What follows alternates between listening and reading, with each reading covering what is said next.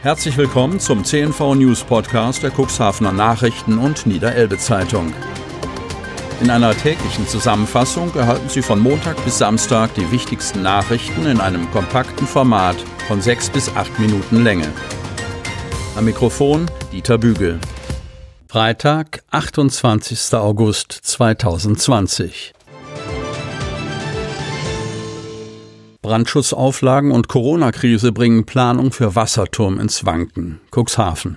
Gespannt hatten viele Cuxhavener die Neuigkeit vernommen, dass der Wasserturm, Cuxhavens Wahrzeichen, mit Familie Caboussat aus der Schweiz neue Eigentümer gefunden hat.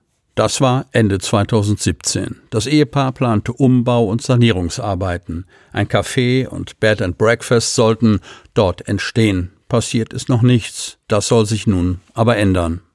Der Fahrplan hatte sich aufgrund verschiedener Faktoren verändert und um einiges verzögert. Ursprünglich hatte das Paar geplant, den Wasserturm bereits in diesem Jahr wieder für Cuxhavener und Touristen zu öffnen. Viele Auflagen im Bereich des Brandschutzes haben aber dazu geführt, dass wir unser Konzept noch einmal anpassen müssen, bedauert Mirabel Cabussa. Das Café hätte ursprünglich in die fünfte und sechste Etage gesollt, also sozusagen direkt in den Wassertank, weshalb sich der Brandschutz hier umso aufwendiger und kostspieliger gestaltet habe. Zu kostspielig und aufwendig habe das Ehepaar schließlich entschieden. Im Hinblick auf die Corona-Krise versucht Mirabel Caboussat, den zeitlichen Verzug positiv zu sehen. Hätten wir dieses Jahr geöffnet, hätten wir ja sofort wieder schließen müssen.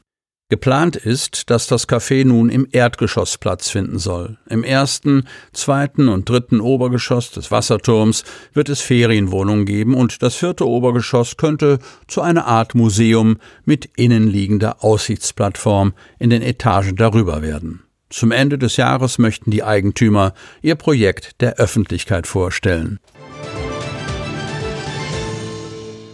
Volle Unterstützung für das Projekt AFH. Cuxhaven. Eigentlich hätte der Bebauungsplan für das Hafenquartier Alter Fischereihafen bereits in diesem Sommer vom Rat verabschiedet werden sollen. Bedenken einer übergeordneten Genehmigungsbehörde bezüglich des der Planung zugrunde liegenden Flächennutzungsplans haben jedoch eine Überarbeitung und eine erneute öffentliche Auslegung der Planungen notwendig gemacht, der zugestimmt wurde.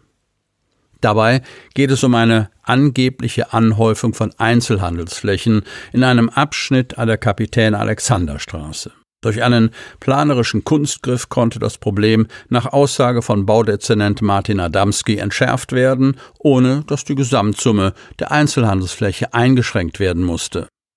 In einer gemeinsamen Sitzung aller beteiligten Fachausschüsse am Mittwoch im großen Saal der Hapaghallen nutzten alle Fraktionen die Gelegenheit, öffentlich ihre Unterstützung für das Projekt zu bekunden.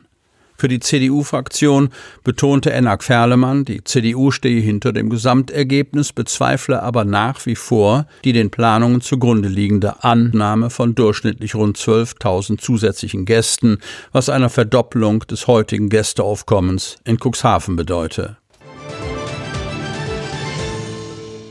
Ohne Hilfe kein Weg aus dem Schlick. Cuxhaven. Aus der Grimmershörn-Bucht heraus alarmierten drei Wattwanderer am Donnerstag gegen 15 Uhr per Notruf die Feuerwehr. Rund 15 Meter von einer Buhne entfernt waren sie so tief im Schlick versunken, dass sie sich selbst nicht mehr helfen konnten. Der Verlauf war so, wie es die Berufsfeuerwehr der Stadt Cuxhaven schon oft gehört hat. Die Spaziergänger waren an einem Abschnitt mit trockenem Watt in die Bucht gelaufen und wollten ans Ufer zurück. Ein Unterfangen, das in Höhe Emmerstraße durch einen dort quer verlaufenden Priel schlichtweg nicht möglich ist. Die Rettung gelang schnell. Einsatzleiter Thomas Schröder war froh, dass es sich um junge Leute handelte, die die Lage auch körperlich gut überstehen konnten.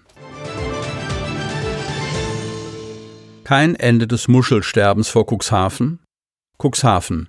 In der Grimmershörn-Bucht liegen so viele Herzmuscheln. Das kennen wir so nicht, sagte ein Spaziergänger am Donnerstag in der Cuxhavener Grimmershörn-Bucht.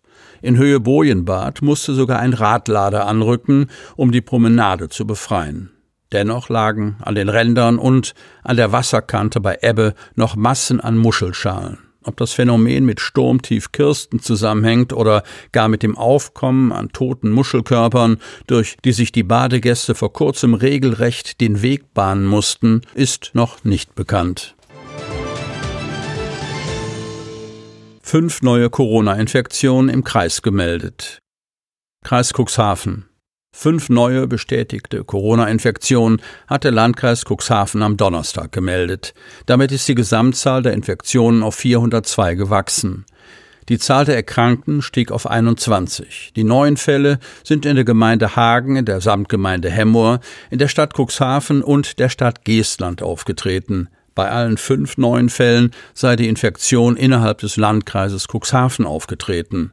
Vier Infektionen wurden durch den Kontakt zu Familienangehörigen ausgelöst. In einem Fall war die Rückkehr von einer Reise ausschlaggebend.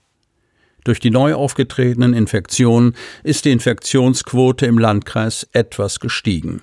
Am Donnerstag betrug der Wert, errechnet aus Neuinfektionen pro 100.000 Einwohner, über einen Zeitraum von sieben Tagen 7,57. In den vergangenen sieben Tagen haben sich 15 Personen mit dem Virus angesteckt. Eigner und Besatzung arbeiten daran, die polnische Segelyacht Charki zu retten. Cuxhaven. Die polnischen Eigner der Segelyacht Charki, die am 11. August in der Elbmündung in Höhe von Neuwerk gesunken war, glauben daran, das Wrack nach der Bergung wieder so weit reparieren zu können, dass es schwimmfähig wird. Die Eigner wollen damit sogar, wir berichteten, auf eigenem Kiel nach Polen in den Heimathafen Stettin segeln, wo eine professionelle Reparatur des nach einer Kollision mit einer Fahrwassertonne stark beschädigten Rumpfes ausgeführt werden soll.